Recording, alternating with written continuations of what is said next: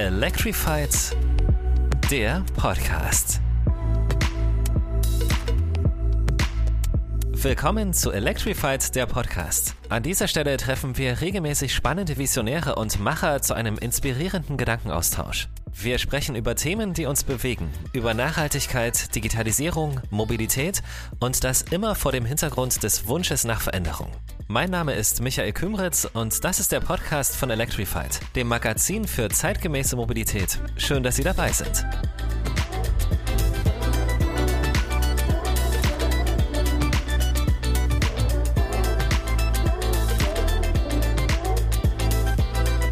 Diesmal im Gespräch mit Dirk Messner, Präsident des Umweltbundesamtes und einer der wichtigsten Berater der Bundesregierung in Umweltfragen. Im Interview mit Electrified-Redakteur Frank Mertens spricht der renommierte Wissenschaftler über die Corona-Krise, das Konjunkturpaket der Bundesregierung und darüber, weshalb es richtig war, Verbrenner nicht mit einer Kaufprämie zu fördern. Unser aktueller Podcast wird Ihnen präsentiert von der NOW GmbH, der Nationalen Organisation für Wasserstoff- und Brennstoffzellentechnologie. NOW fördert die Mobilität von morgen auf der Schiene, auf der Straße, dem Wasser und der Luft, regional, bundesweit und international. Erfahren Sie mehr zu den Förderprogrammen für morgen unter now-gmbh.de. Herr Messner, Sie sind jetzt seit äh, Januar Präsident des Umweltbundesamtes. Sind Sie schon angekommen in Ihrer neuen Position? Ja, ich bin ja schon ein halbes Jahr da. Also ich habe jetzt eine ganze Reihe von Arbeitsfeldern des, des, des UBA kennengelernt. Und insofern fühle ich mich angekommen. Mir ist die Corona-Krise ein bisschen dazwischen mhm. gekommen, weil ich hatte ja nur drei Monate ohne Corona. Und deswegen fehlt mir der Kontakt mit dem Haus und der Kontakt mhm. mit den Mitarbeiterinnen und Mitarbeitern. Ne? Also ist das ein bisschen erschwert worden, dieser Einstieg, durch diese ja. drei Monate, die Sie nur im Amt waren und dann kam der Lockdown und dann natürlich auch Homeoffice ja, für Sie. Ne? Genau, auf alle Fälle. Also ich habe in den ersten drei Monaten, ich bin mich natürlich mit vielen Führungskräften ausgetauscht und mit meinem engeren Umfeld, das den Präsidialbereich managt und so weiter. Aber ich hatte vor, schnell in alle Abteilungen zu gehen und da auch mit den größeren Teams zu reden über meine Vorstellung, wie das Uber weiterentwickelt mhm. werden kann. Aber man muss ja sehen, dass man in, in dem Haus die Stimmungen spürt und mobilisiert für Veränderung. Und dafür ist Gespräch und die, in die Augen gucken sehr wichtig. Das, das finde ich, finde ich auch, weil ich glaube, vieles lässt sich einfach virtuell nicht machen, insbesondere wenn man neu in einer solchen Position ist wie Sie und dann erstmal ja ein, zumindest ein Teil der Belegschaft. Sie äh, verantworten ja mehr als 1600 Mitarbeiter, glaube Fast ich. Fast 1700 Personen. Und da ist es wichtig, dass man, man kann nicht alle wirklich gut kennen, aber man mhm. muss viele ansprechen können. Ne? Und ich wollte alle großen Fachbereiche, da arbeiten so 300, 400 Personen. Ich wollte auch mit den großen Teams reden, um meine Veränderungsvorschläge zu diskutieren. Ihre Vorgängerin, Frau Krautsberger, hat sich kurz vor dem Abschied darüber beklagt, dass man als Uber gar nicht so das Gehör finden würde in der Politik, in der Regierung. Ist das etwas, äh, was Sie teilen, diese Auffassung, oder ist das ein ähnliches Empfinden, was Sie haben aus der Vergangenheit? Sie sind Wissenschaftler von, von Hause aus, äh, dass Sie auch sagen, ja, äh, die Regierung könnte viel, viel häufiger halt auf die Ratschläge des Umweltbundesamtes hören. Mhm. Ich bin Wissenschaftler, das mache ich schon 30 Jahre, aber ich habe immer anwendungsorientierte Forschung gemacht. Ich war in der Uni beschäftigt, ich habe das Deutsche Institut für Entwicklungspolitik geleitet, ich habe die United Nations University in Deutschland geleitet mhm. und war Vizerektor der gesamten United Nations University. Also Wissenschaft ist meine Kernkompetenz, aber ich habe das immer mit Politikberatung verbunden und kenne mich da deswegen ziemlich gut aus. Ja. Und in Bezug auf die Nachhaltigkeits- und Umweltpolitik ist meine Perspektive eigentlich, die Themen, die uns interessieren als Nachhaltigkeitsforscher, die sind in den letzten 30 Jahren, seit ich im Geschäft bin, vom Rand der Debatte um die Zukunft unserer Wirtschaft, unserer Gesellschaften ins Zentrum gerutscht. Also wir haben eine hohe Aufmerksamkeit. Und wir können uns auch Gehör verschaffen, mhm. weil jetzt sind doch alle Fragen, für die wir immer gekämpft haben, dass sie ernst genommen werden sollten, und die liegen doch jetzt alle mitten auf dem Tisch. Also die Energiewende, die Mobilitätswende, was passiert in unseren Städten, die Zukunft der Landwirtschaft, wir brauchen zirkuläre Ökonomie. Jetzt bei den Konjunkturpaketen als Antwort auf Corona mhm. haben wir doch diese Debatte im Zentrum des Diskurses gehabt. Also die Türen sind weit offen, wir müssen liefern. Also mit anderen Worten, Sie gehen da nicht äh, äh, einher mit dieser Auffassung von Frau Krausberger, dass man zu wenig Gehör hatte, so wie ich diesen Ausführungen von Ihnen gerade entnehme. Äh, ich sehe viele offene Türen und eine große Nachfrage nach diesem mhm. Typus von Wissen, das wir produzieren. Wir würden uns immer wünschen, dass Dinge schneller aufgenommen werden, schneller umgesetzt werden. Mhm. Wir sind da, weil wir in der Nachhaltigkeitsforschung, insbesondere wenn man aus der Klimaperspektive guckt, wir fühlen ja den Zeitdruck, den wir haben. Deswegen würden wir uns mehr Geschwindigkeit im Wandel wünschen. Mhm. Aber insgesamt ähm, gibt es eine große, große Absorptions, äh, auch auf der Seite, Seite von Politik und Wirtschaft in diesem Feld voranzukommen. Lassen Sie uns ein bisschen bei der Corona-Krise bleiben, weil das auch ein weiterhin Thema ist, äh, was uns äh, immens beschäftigt und auch beschäftigen wird in den kommenden Monaten und wahrscheinlich auch Jahren, äh, bis wir vielleicht einen Impfstoff bekommen. Das hat auch einen deutlichen Einfluss gehabt auf die, auf die Umwelt, die Corona-Krise. Die CO2-Emissionen sind durch den geringeren Verkehr, durch viele andere Sachen zurückgegangen. Sehen Sie darin eine nachhaltige Entwicklung oder glauben Sie, Sie, dass nach dem Lockdown so langsam wieder zum, zum Status quo zurückgekehrt wird, den wir vor der Krise hatten? Hm. Also das ist ein Einmaleffekt natürlich. Mhm. Der löst die Krise nicht. Ne? Wir stoppen jetzt unsere Mobilität seit ein paar Monaten und fahren die Wirtschaft runter, die Industrie runter, die Emissionen sinken natürlich, aber die Strukturen äh, sind damit ja noch nicht verändert. Das mhm. heißt, wenn wir an die Strukturen nicht herangehen, dann werden wir nach der Krise ähnlich dastehen wie vor der Krise. Und aus der Klimaschutzsicht ist das natürlich viel zu wenig. Ne? Mhm. Ne? Und deswegen ist jetzt die große Frage, und deswegen ist die Corona-Krise schon sowas wie ein ein äh, Kristallisationspunkt. Die große Frage ist, wie wir jetzt die unglaublichen Konjunkturpaketemittel in Deutschland, Europa und weltweit, wie wir die einsetzen. Mhm. Also im G20-Kontext reden wir davon, dass 12 bis 20 Billionen US-Dollar von etwa jetzt bis äh, Mitte 2021 investiert werden, um die Folgen von Corona zu bekämpfen. Wie wir das machen, entscheidet darüber, wie wir die Klima- und äh, Umweltproblematik voranbringen. Ich, ich greife gerne das Konjunkturpaket auf, was Sie jetzt mehrmals schon äh, äh thematisiert haben. Äh, glauben Sie, dass hier im Kontext des Umweltschutzes und auch vor dem Aspekt äh, des Erreichens oder der, der, des Green Deals der EU die richtigen Ansätze innerhalb des, des Konjunkturpaketes getroffen worden sind? Mhm. Also vielleicht würde ich zwei Punkte äh, analytisch für ein Momentchen auseinanderhalten. Ja. Ne? Ich finde es zunächst bemerkenswert und bin da optimistisch, was den, die Debatte angeht, die wir im Augenblick führen, um die Konjunkturpakete, weil auf der europäischen Ebene, das haben Sie gerade angesprochen, ist die Message im Moment vollkommen klar. Wir bekämpfen die wirtschaftlichen Folgen der Corona-Krise mit dem Green Deal und daran mhm. machen wir keine Abstriche. Ja. Ne? Und äh, wenn Sie dann die Krise 2008, 2009, die Finanzmarktkrise, vergleichen mit dem, was wir im Augenblick haben, in der Krise 2008, 2009 waren am nächsten Morgen, nachdem Lehman Brothers im Eimer war und die Finanzkrise begann, waren die Themen, die mich interessieren, Umwelt, Klimaschutz, Nachhaltigkeit, die waren alle weg. Mhm. Nur Südkorea hat versucht, sowas wie ein Green Recovery Programm damals aufzulegen. In allen anderen Ländern war das Luxus in dem Moment, in dem die Finanzmarktkrise da war. Wenn Sie sich angucken, wie die aktuelle Situation diskutiert wird, im Handelsblatt, im Economist, in der Financial Times, von Mitgliedern der fünf Weisen, der Wirtschaftsberater mhm. der Bundesregierung, da stehen da ja die Klimafragen und die Nachhaltigkeitsfragen im Zentrum der Diskussion. Und wie können wir das verbinden mit den wirtschaftlichen Erholungspaketen? Also da hat sich im Diskurs der Gesellschaft radikal was verändert. Da bin ich froh drüber. Glauben Sie, dass die EU-Ratspräsidentschaft da auch nochmal einen Schub bringen kann für die Erreichung zum einen der deutschen Klimaschutzziele und zum anderen natürlich äh, der, der globalen Ziele, insbesondere Europa. Ja, wir haben da eine große Verantwortung jetzt in, in, in, dieser, in diesen zwei Hinsichten, die Sie angesprochen mhm. haben. Das eine ist, äh, wie schaffen wir es jetzt konzeptionell, den Green Deal, den wir uns vorgenommen haben, im Grunde genommen in, ein, in, einer verkürzten Zeit, weil jetzt so viel Geld ausgegeben wird. Auf der europäischen Ebene reden wir auch über 5 bis 750 Milliarden Euro, die da investiert werden sollen. Das muss ja jetzt mit dem Green Deal zusammengebracht werden. Also das, was wir über die nächsten fünf, sechs Jahre angegangen werden, wären, das muss jetzt in sehr kurzer Zeit verabschiedet und dann auf den Weg gebracht werden. Und Deutschland muss dann einen Beitrag leisten, dass das gut funktioniert. Und in Bezug auf den Klimaschutz braucht ja Europa jetzt neue Klimaschutzziele. Und die werden auch bis Ende des Jahres verabredet werden müssen. Die hätten ja eigentlich bei, der, bei den Klimaverhandlungen Ende November in Glasgow, das ist verschoben worden, aufs nächste Jahr verhandelt werden sollen. Aber die Ziele müssen trotzdem her. Also diese mhm. beiden Dinge stehen im Zentrum auch der deutschen Ratspräsidentschaft. Die Ziele für 2020 sind verpasst worden. Wie zuversichtlich sind Sie denn zumindest, wenn Sie zehn Jahre weiterdenken bis 2030? Sind wir denn dann auf einem guten Weg, äh, zumindest bis dahin unsere, unsere Zwischenziele zu erreichen? Ja, ich hoffe das. Also da schlagen zwei Herzen in meiner Brust. Das eine ist, wir erreichen unsere Kurzfristziele nicht und formulieren immer anstrengendere Langfristziele. Und das irritiert die Bevölkerung vielleicht, mhm. mich irritiert das manchmal auch. Ne?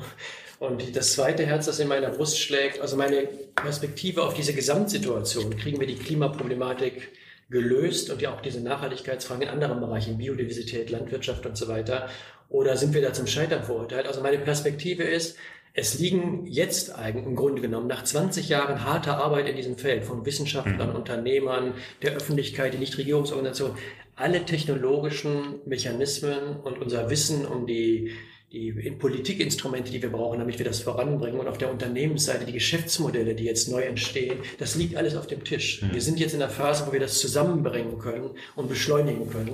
Das hat, war vor 10, 15 Jahren deutlich anders. Inwieweit kann uns denn die Corona-Krise momentan helfen, halt diese, diese Ziele schneller zu, zu erreichen? Wir haben jetzt aus dem Homeoffice heraus oder Deutschland hat aus dem Homeoffice heraus gearbeitet. Viele haben für sich die Digitalisierung entdeckt, erkannt, dass man nicht für ein Meeting einmal um die halbe Welt jetten muss, sondern dass das halt auch mit Team oder Zoom stattfinden kann. Glauben Sie, dass die Digitalisierung einen wichtigen oder einen essentiellen Beitrag leisten kann für die Erreichung der Klimaschutzziele? Ja, diese Krise, in der wir uns im Augenblick befinden, ist ein, kann ein Beschleuniger werden für Klimaschutz und Nachhaltigkeitstransformation, wenn wir jetzt einen signifikanten Teil der Mittel, die da eingesetzt werden, die wir unter normalen Umständen in dem Zeitraum von fünf bis sieben Jahren in die Hand genommen werden, jetzt machen wir das innerhalb von wenigen Monaten mhm. Beschleuniger. Ne? Wenn diese Mittel in die falsche Richtung gelenkt werden, dann können wir sogar rückwärts gehen, dadurch, dass wir lauter Pfadabhängigkeiten schaffen. Das deutsche Konjunkturpaket ist ein guter Ansatz. Nicht alle Probleme werden gelöst, aber wenn Sie sich die 130 Milliarden angucken, die da jetzt besprochen worden sind, 40 bis 60 Milliarden, je nachdem, wie man das äh, sich anschaut und, und wie man das bewertet, gehen in Richtung Klimaschutz, Nachhaltigkeitsfragen, in Verbindung auch mit Digitalisierung. Mhm. Und das ist eine Menge Geld, da können wir einiges bewegen. Digitalisierung macht ja auch nur Sinn wie bei der Elektromobilität, wenn man dafür auch grünen Strom, Ökostrom nutzt. Sind wir denn mit Blick halt auf unsere Energiewende halt auf dem richtigen Weg? Ich glaube, erstes Quartal, Sie korrigieren mich bitte, wenn die Zahl nicht, nicht passt, haben wir ein bisschen mehr als 50 Prozent Anteil an, an grünem Strom, am Strommix. Äh, ist das etwas, wo man da vielleicht noch zulegen muss oder ist das Tempo ganz, ganz gut, was wir da mit dem Blick auf die Energiewende vorlegen? Der Gesamttrend ist gut. Ne? Wenn, wenn, wenn jemand vor 15 Jahren gesagt hätte, wir schaffen 50 Prozent bei der Stromerzeugung aus Erneuerbaren, mhm. hätten die meisten Energieerzeuger, die aus dem fossilen Bereich kamen, vermutlich die Augen gerollt. Ne? Mhm. Jetzt haben wir das. Aber unser Tempo des Ausbaus der Erneuerbaren ist nicht schnell genug. Also das Uber argumentiert zum Beispiel, im Windbereich müssen wir zu einer zwei Verdoppelung bis zu einer Verdreifachung der Geschwindigkeit des Zubaus kommen, damit wir unsere Ziele erreichen können. Also wir müssen jetzt wieder zulegen. Und neben den Erneuerbaren, die wir ausbauen müssen, ist ja jetzt die schwierige Aufgabe, das hat ja auch mit gesellschaftlichen Konflikten zu tun, wie wir aus den fossilen Kohle vor allen Dingen mhm. rauskommen. Und diese beiden Dinge, die stehen ja im Augenblick auch hoch auf der Agenda. Kohleausstieg, Sie, Sie sprechen es gerade selbst an. Hätten Sie sich ein früheres Ausstiegsdatum gewünscht als 2038? Ja, das hätte ich mir gewünscht. Ich glaube, wir kriegen das auch. Das heißt, wo, wo, wovon gehen Sie aus? Würden Sie dann eine Zahl äh, im Blick in die Glaskugel wagen? Ja, wenn ich in die Glaskugel gucke und mir jetzt die Preisrelationen, die sich ja auch neu herausbilden, Kohle wird ja wettbewerbsschwächer, dann würde ich denken, wir sind 33 aus der Kohle raus. Lassen Sie uns noch mal ganz kurz bei der Windenergie bleiben. Das äh, sprechen Sie selber an, äh, die Wichtigkeit äh, der Windenergie für die Energiewende. Wie schätzen Sie denn das Ziel äh, von diesen 1000 Meter Mindestabstand ein, der ja auch im Konjunkturpaket steht? Das ist zwar jetzt den Ländern vorbehalten, ob sie sich daran halten, aber in der Diskussion hat es erstmal dafür gesorgt, dass er quasi zum Erliegen gekommen ist, der Ausbau. Und jetzt äh, steht es weiterhin drin und ist zumindest optional weiterhin festgeschrieben, dieser 1000 Meter Mindestabstand. Ist das nicht sehr kontraproduktiv für das Erreichen also ich bin froh, dass wir jetzt die Lösung haben, die wir haben, weil zuvor war ja der Trend, dass wir das festschreiben für alle Bundesländer. Und das hätte zu einem Erliegen oder einer sehr, sehr niedrigen Zubaugeschwindigkeit geführt. Jetzt können die Länder wieder vorangehen, die vorangehen wollen. Sie können lokale Lösungen suchen und das erleichtert den Ausbau.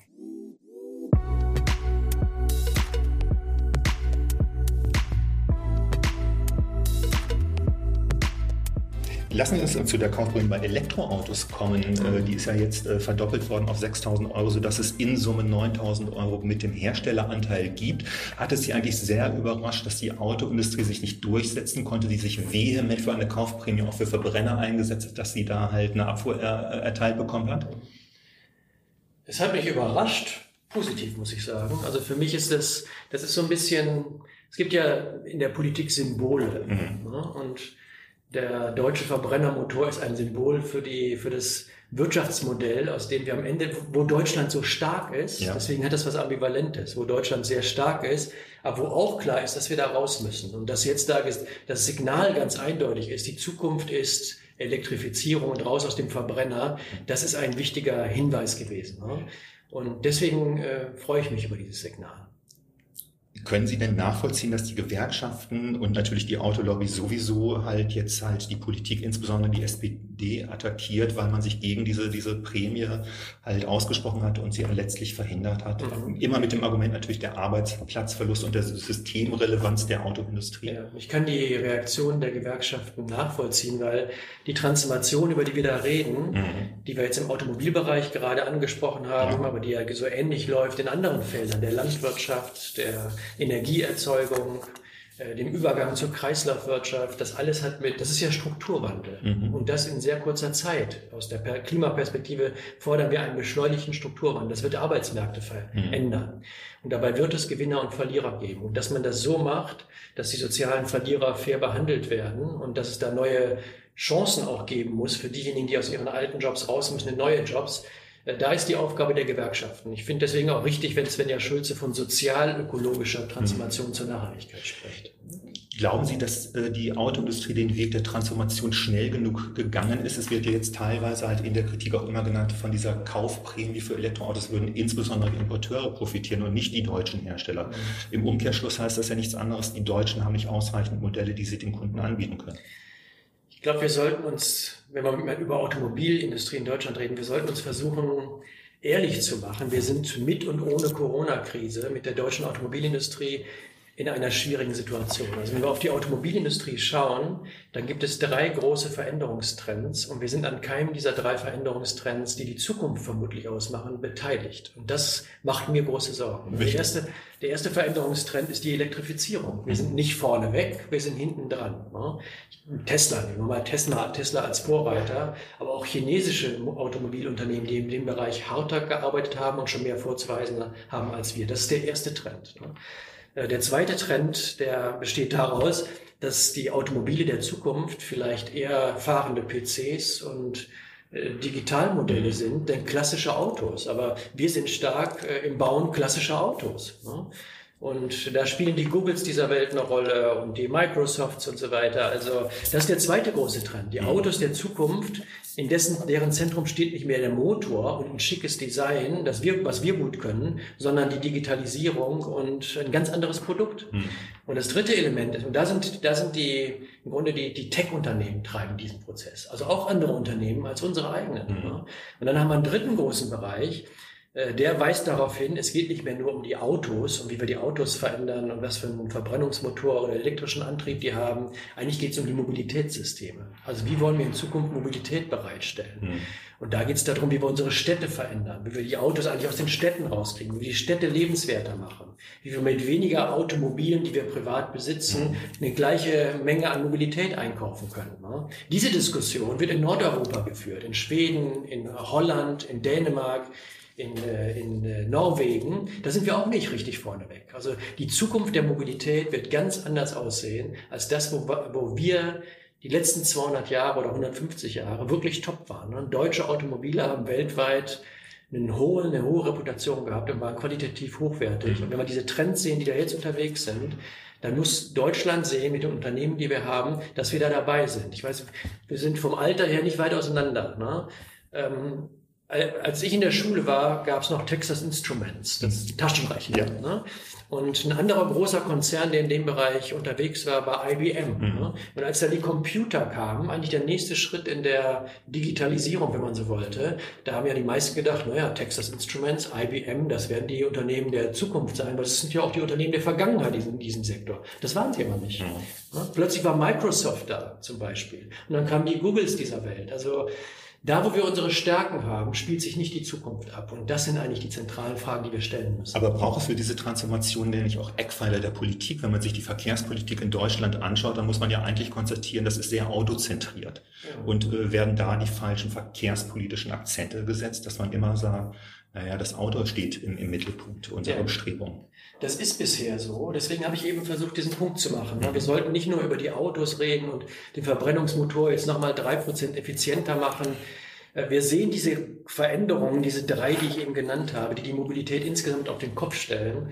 Und wenn wir da nicht mitmachen, dann werden wir in Zukunft Technologien und Geschäftsmodelle von woanders her kaufen. Also die deutsche Politik muss Beiträge dazu leisten, dass wir diese Systemveränderungen, die stattfinden, dass wir die mhm. klug äh, begleiten. Das hat was mit Forschung und Entwicklung zu tun, das hat was mit Städteplanung zu tun.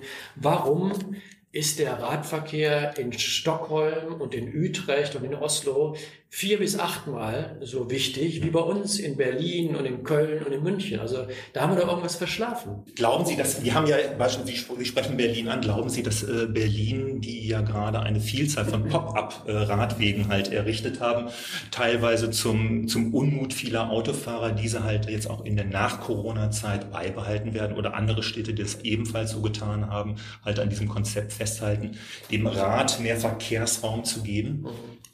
Ich glaube schon. Also, es, weil es gibt ja, es gibt ja ein, ein, ein Unbehagen an der autogerechten Stadt, die Sie eben auch schon angesprochen mhm. haben. Ne? Also wenn wir uns ein Momentchen zurücklehnen und ein Glas Wein in die Hand nehmen, dass unsere vollgestopften Städte mit Dauerstaus, in denen wir viele hundert Stunden im Jahr verbringen, äh, laut, wo wir Angst um unsere Kinder haben müssen. Äh, ich fahre nicht besonders gern Fahrrad in Berlin, obwohl ich gerne Rad fahre. Okay. Ne? Das kann doch nicht das Endpunkt zivilisatorischer Geschichte von uns Menschen sein, dass wir solche Städte weiterentwickeln. Und wenn Sie dann nach Utrecht gehen, das liegt ja nur ein paar hundert Kilometer von mhm. hier, und dann sehen, dass da am Hauptbahnhof neben dem äh, Autoverkehrsparkplatz ein Radverkehrsparkgebäude entstanden ist, dass es Leuten erleichtert, mit dem Fahrrad zu kommen zum Bahnhof, dass es sicher macht und das verbunden ist damit Straßen, auf denen man gefahrlos äh, Fahrrad fahren kann.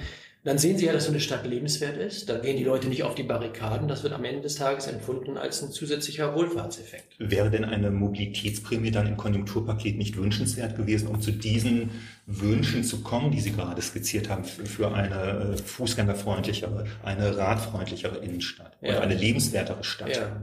Ja, ich meine, das, das Thema Urbanisierung, für mich ist das Thema Urbanisierung und Mobilität und wie wir das weiterentwickeln eines der zentralen Felder der, von, von Zukunftspolitik mhm. in Deutschland, weil in den Städten, in unseren städtischen Systemen, da entsteht Lebensqualität und da entsteht es, ob sich Menschen sicher fühlen und wohlfühlen. Also mhm. das ist ein ganz großes Thema. Und das ist jetzt in dem Konjunkturpaket nicht integral bearbeitet. Mhm. Was ich wichtig fand, ist, dass es eine Initiative gibt im Konjunkturpaket, die in Bezug auf die Elektrifizierung die Ladeinfrastruktur als System adressiert. Mhm. Also äh, nicht nur die Autos an sich zu fördern, sondern das Ladesystem äh, voranzubringen, weil das ist ja ein Hemmschuh dafür, dass wir äh, beim Umstieg auch vom Verbrenner auf die Elektroautos auch tatsächlich vorankommen können. Mhm. Solange wir keine ordentliche Ladeinfrastruktur haben, geht das nicht. Bisher hat man nur einen tollen Plan und kein Geld. Jetzt haben wir einen schönen Plan und auch Geld dafür. Das ist schon mal was. Ne? Aber dieses große Thema der Städte und wie die Mobilität und die Städte weiterentwickelt werden müssen, das gehört auf andere Felder dann der politischen Tagesordnung. Brauchen wir denn äh, einen Aspekt, der das Autofahren teurer macht, um zu diesem äh, Ziel zu kommen, dass es eine andere Form der Mobilität gibt? Das Autofahren schlicht durch die verschiedenen Ansatzpunkte verteuert, sei es nun durch die Wegfall der Dieselsubventionierung, mhm. durch eine andere Kfz-Steuerreform als die, die gerade auf den Weg gebracht worden ist. Mhm. Subventionierung abzubauen macht in jedem Fall Sinn. Also den, den Diesel zu subventionieren ist nicht mehr zeitgemäß. Mhm. Das sollte abgebaut werden, runtergefahren werden.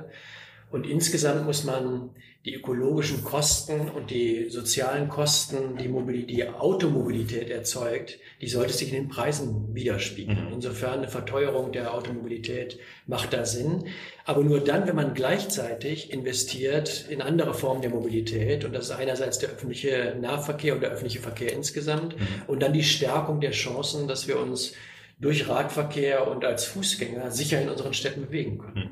Lassen Sie uns kurz beim ÖPNV bleiben. Der hat ja einen enormen Einbruch verbuchen müssen während der Corona-Krise und eine Besserung scheint erstmal nicht äh, äh, in Sicht zu sein. Vielmehr soll es so sein, das sagen die äh, Erhebungen und die äh, neuesten Studien, dass die Leute eher auf den Individualverkehr wieder setzen, also auf das Auto, dass wir möglicherweise viel mehr Verkehr in den nächsten Monaten wieder auf den Straßen erleben, als es derzeit der Fall ist. Ja, das wird der Fall sein, wenn Menschen sich Sorgen machen, wenn sie Social Distancing ja. nicht einhalten können in den öffentlichen Verkehrsmitteln.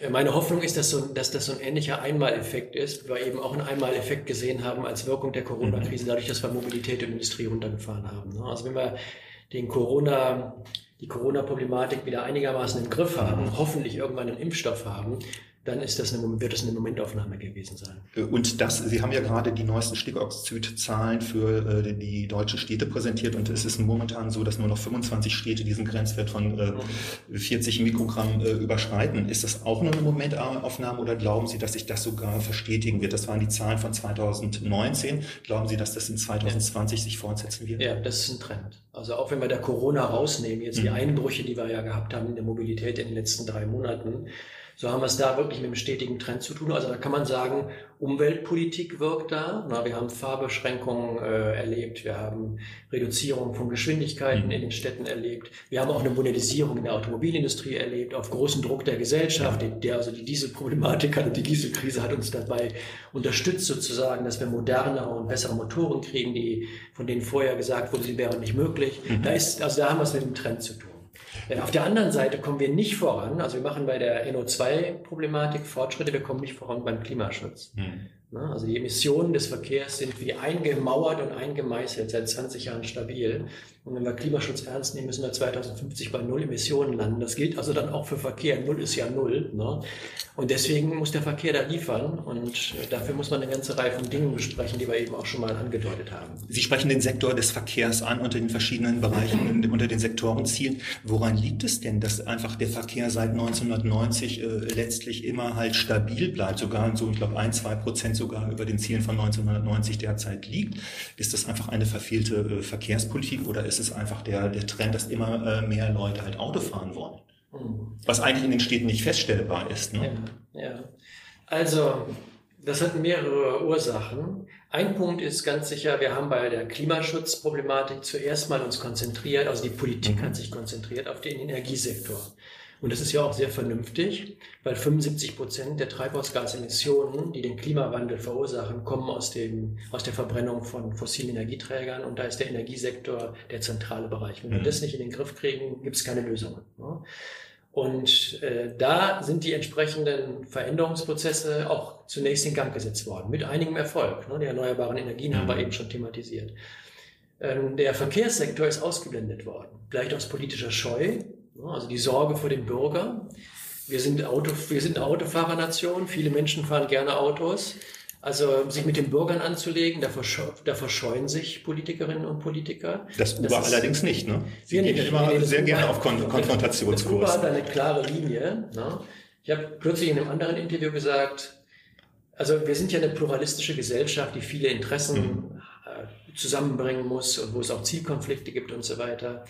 Und dann gibt es ja neben all den Akteuren der Wirtschaft, der Industrie, den unterschiedlichen Wirtschaftssektoren, den Nichtregierungsorganisationen, der Wissenschaft, den Medien und so weiter, dann gibt es ja einen Bereich, der keine Stimme hat und das sind die, das ist die Umwelt selber. Mhm. Ja?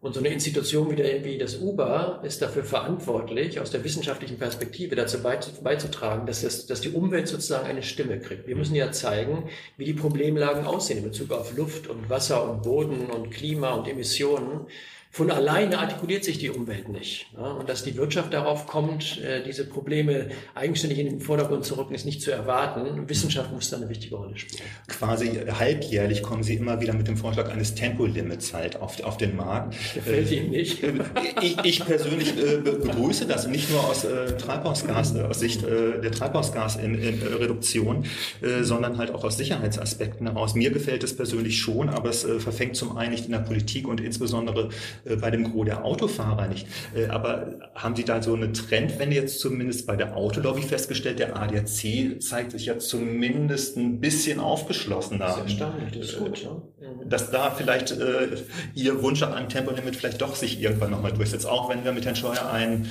einen Verkehrsminister hat, äh, dessen Partei ja eine Kampagne gegen das Tempolimit gestartet hatte zu, zu Jahresbeginn. Ja. Also zunächst mal finde ich es wichtig, das ist ja auch die Aufgabe des UBA, dass man da Fakten und Daten sprechen lässt und sich anguckt, ob das Sinn macht. Also da, es gab ja die Interpretation, dass UBA und andere Institutionen, die auch in diesem Feld in die gleiche Richtung argumentieren, wir wollten da die Bürger geißeln und äh, nerven und so weiter. Mhm. Also wenn man sich das anguckt, wenn man eine 130er Geschwindigkeitsbegrenzung hätte, dann würde man eine Reduzierung der Emissionen von 1,9 Millionen mhm. Tonnen, äh, Tonnen erreichen. Ne? Bei 120 äh, Stundenmeter, äh, Kilometer pro Stunde käme man schon auf eine Einsparung von 2,6 Millionen Tonnen und bei 100 sogar auf eine Einsparung von 5,4 Millionen Tonnen. Mhm. Das sind jetzt ja abstrakte Zahlen, deswegen setze ich das mal im Verhältnis zu was zu anderen Dingen, die man tun kann. Ne? Was wir uns auch vorgenommen haben im äh, Mobilitätssektor, unterstützt wird das auch vom äh, Verkehrsminister selber, ist, wir wollen doch den, den äh, Transport von Gütern von den LKWs auf die Schiene, Schiene bringen und auf die, in, die, in den Schiffsverkehr mhm. hineinbringen. Ne? Und wenn wir das machten, dann könnten wir damit, das ist unser Ziel, zwei Millionen Tonnen einsparen an CO2. Zwei Millionen Tonnen. Dafür bräuchten wir allerdings zehn Jahre, um die Infrastruktur zu entwickeln. Und wir mhm. würden viele Milliarden investieren müssen, damit wir eine Bahninfrastruktur haben, die in der Lage ist, diesen Transport aufzunehmen. Viele Milliarden Euro kosten, viel Zeit, die vergeht mit einer Geschwindigkeitsbegrenzung von 120 oder selbst 130 können wir den gleichen Effekt, Effekt für quasi null erreichen. Also es gibt viele gute Gründe, dass wir hier was tun. Und wir sind ja in diesem Feld, sind wir ja einer der letzten Mohikaner. Also wo gibt es noch... Im europäischen Vergleich, klar. Ja, im weltweiten Vergleich. Mhm. Im weltweiten Vergleich. In der Schweiz ist die Geschwindigkeitsbegrenzung bei 120. Mhm. Na, das ist jetzt auch kein Land, in dem ich den Eindruck habe, dass da die Bevölkerung eingesperrt wird und deren Freiheitsrechte zerstört ja. würden. Wir sind da ziemlich weit weg von den, von den, sagen wir, von den Minimalstandards, die sich anderswo längst etabliert haben. Wäre es vor diesem Hintergrund nicht wichtig gewesen, auch eine Kaufprämie, wie von der Autoindustrie gefordert, für Verbrenner auszuloben? Der Marktanteil von Elektroautos und Hybriden Hybriden liegt gerade einmal bei 8 Prozent. Und in der Breite und in der Masse hätte man doch eigentlich dann mehr für die Umwelt erreichen können, wenn es auch eine Förderung für diese Fahrzeuge gegeben hätte. Wir haben ja eben darüber gesprochen, was die Trends der Zukunft sind. Ja? Wir müssen jetzt, wenn wir öffentliches Geld in die Hand nehmen, müssen wir dafür sorgen, dass wir endlich in Bezug auf diese Zukunftsfragen nach vorne kommen. Mhm. Also jetzt nochmal eine Investition in die Vergangenheit zu tätigen, das sind die Geschäftsmodelle, für die die Automobilunternehmen verantwortlich sind. Und da muss jetzt ein Umbau stattfinden. Und ein Umbau heißt, wir gehen in die Richtung der neuen Mobilitätsstrategien, die wir weltweit entstehen sehen. Und deswegen fand ich diese Grundausrichtung richtig. Mhm. Ähm, eine abschließende Frage, Herr Messner. Was ist Ihr großes Ziel in Ihrer Amtszeit als Präsident des Umweltbundesamtes? Mhm. Was möchten Sie primär erreichen, wenn Sie dieses Amt wieder mal abgeben? In weiter, weiter entfernter, ferner Zukunft. Naja, ich bin ja Mitte 50, also insofern. Und ich kann rechnen. also aus meiner Perspektive ist die, die interessante Phase, in der wir im Augenblick uns befinden, in der Wirtschaft, in der Gesellschaft, in Deutschland und Europa und weltweit, dass unsere Themen jetzt ins Zentrum gerückt sind mhm. und wir in dieser Dekade, in den 2020er Jahren, viele Weichenstellungen vornehmen müssen, damit wir die Umwelt- und Nachhaltigkeitsziele, die Klimaschutzziele, die SDGs, die globalen Nachhaltigkeitsziele, dass wir da wirklich vorankommen. Also diese Dekade ist eine entscheidende Dekade. Wenn wir jetzt die Weichenstellung verpassen, sind viele der Ziele anschließend gar nicht mehr zu erreichen, weil die Veränderungsprozesse müssen dann so schnell vonstatten gehen, dass es eher unrealistischer wird. Mhm. Also es ist eine Entscheidungsdekade. Deswegen finde ich es auch so aufregend, in dieser Situation im Uber arbeiten zu können, weil das Uber ist an einer wichtigen Schnittstelle, um diese Transformations- und Veränderungsprozesse zu begleiten. Also wenn ich in 2030 zurückgucke auf die 2020er Jahre, dann würde ich gerne sagen, an zwei, drei wichtigen Veränderungen im Mobilitätssystem, im Energiesystem, bei der Kreislaufwirtschaft, beim Bodenschutz, da hat das Uber hervorragende wissenschaftliche Arbeit geleistet, interessante Lösungsbeiträge Lösungsvorschläge beigetragen und vielleicht auch Veränderungsprozesse im Dialog mit der Wirtschaft und der Gesellschaft vorangetrieben, sodass diese Weichenstellungen gelungen mhm. sind. Ne? Wenn, wenn so ein positiver Rückblick möglich wäre, dann, würde, dann wäre ich zufrieden. Herr Messner, ich bedanke mich recht herzlich für das Gespräch. Okay, danke, danke Ihnen. Ihnen. Vielen Dank für Ihr Interesse an Electrified, der Podcast. Sie finden uns auf Spotify, Apple Podcast, Google Podcast und natürlich auch direkt auf unserer Website auf electrifiedmagazin.de.